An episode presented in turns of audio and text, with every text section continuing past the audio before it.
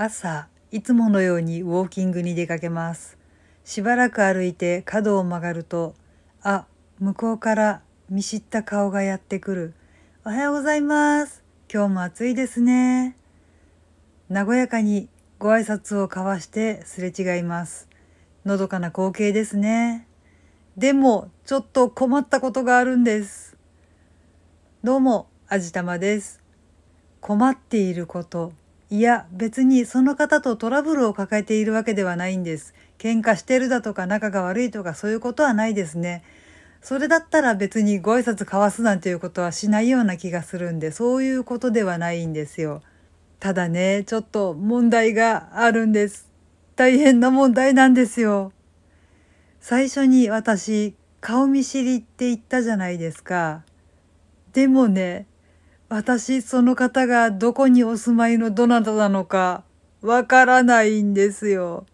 とんでもないでしょちゃんと毎朝ご挨拶交わすんですよ。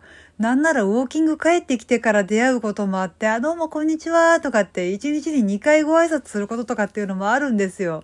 それぐらい顔見知りなんですよ。でも、どこのどなたかわからない。多分、最初にご挨拶した時に、お互いに自己紹介したはずなんですよ。どこそこに住んでいますって、何々ですって、お互いに名乗り合ったはずなんですけど、私ね、失礼なことにね、覚えていないんですよ。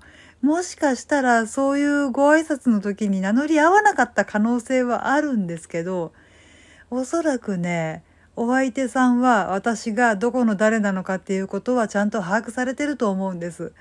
でも、私その方がどなたなのか本当にわからない。聞けばいいじゃんって思うでしょう。もうね、でもね、ここまで来ちゃうとね、今更感っていうか、いや、うん、失礼だよなと思って聞けないでいるんですけどね、これってやっぱり失礼なのを承知で、恥を忍んで、すいません、どちら様でしたでしょうかって聞くべきなのかないや、でも本当にめちゃくちゃ失礼だと思うの。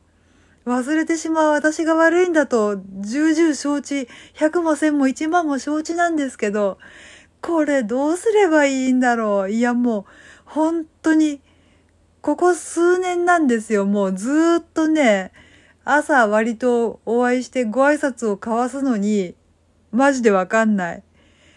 いやー、もう、我ながら本当に、情けないやら、失礼極まりないやらでね、ちょっともう、のたうち回ってるところではあるんですけどね、これやっぱり、聞かなきゃダメ？ダメだよね。うわーん、どうしよう。ああ。すいません。今回はこんな感じの愚痴というか、もうぼやきで終わらせていただいてもいいでしょうか。ちょっともう吐き出さないとどうしようもない。はい。というわけで今回はこんな感じです。ああ、本当にどうしよう。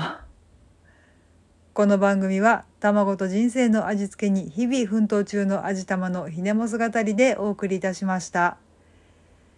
それではまた次回お会いいたしましょう。バイバーイ。